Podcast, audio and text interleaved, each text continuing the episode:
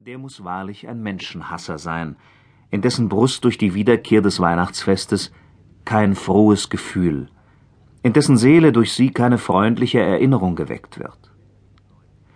Es gibt Leute, die euch sagen werden, Weihnacht wäre nicht mehr für sie, was es vormals gewesen.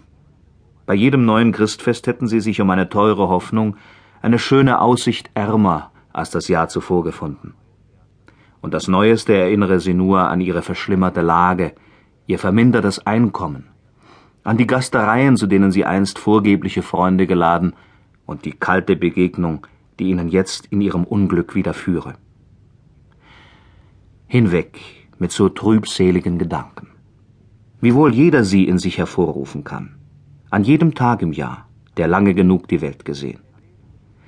Er wählt nicht den frohesten der 365 Tage zu euren schmerzlichen Rückerinnerungen, sondern rückt euren Stuhl näher an das prasselnde Feuer, füllt die Gläser und stimmt den Rundgesang an. Und ist euer Zimmer kleiner, als es vor einem Dutzend Jahren war, und ist euer Glas mit dampfendem Punsch statt mit funkelndem Weine gefüllt, so nehmt die böse Zeit auch für gut. Leert es flugs trällert euer altes Lieblingslied und dankt Gott, dass es nicht noch schlimmer mit euch steht. Schaut nur die fröhlichen Gesichter eurer am Kamin versammelten Kinder an. Vielleicht ist ein kleiner Stuhl leer, fehlt ein liebes kleines Haupt, dessen Anblick des Vaters Herz erfreute und der Mutter Stolz erweckte. Lasst das Vergangene hinter euch.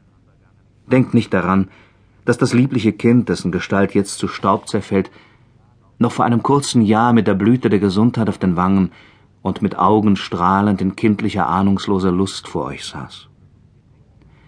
Gedenkt der Segnungen, deren ihr euch jetzt erfreut, deren viele einem jeglichen zuteil werden.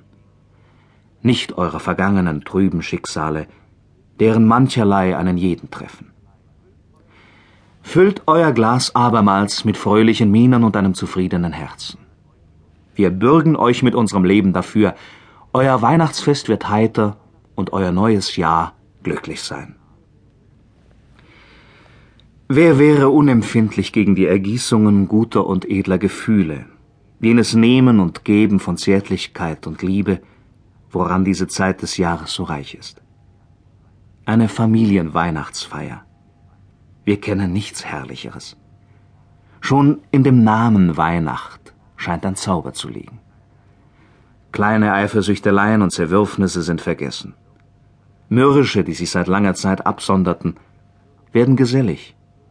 Vater und Sohn oder Bruder und Schwester, die monatelang mit kalten oder gar abgewendeten Blicken aneinander vorübergingen, schließen einander inbrünstig in die Arme und vergessen bei ihrem gegenwärtigen Frohsinn und Glück die Streitigkeiten, die ihre Einigkeit unterbrachen.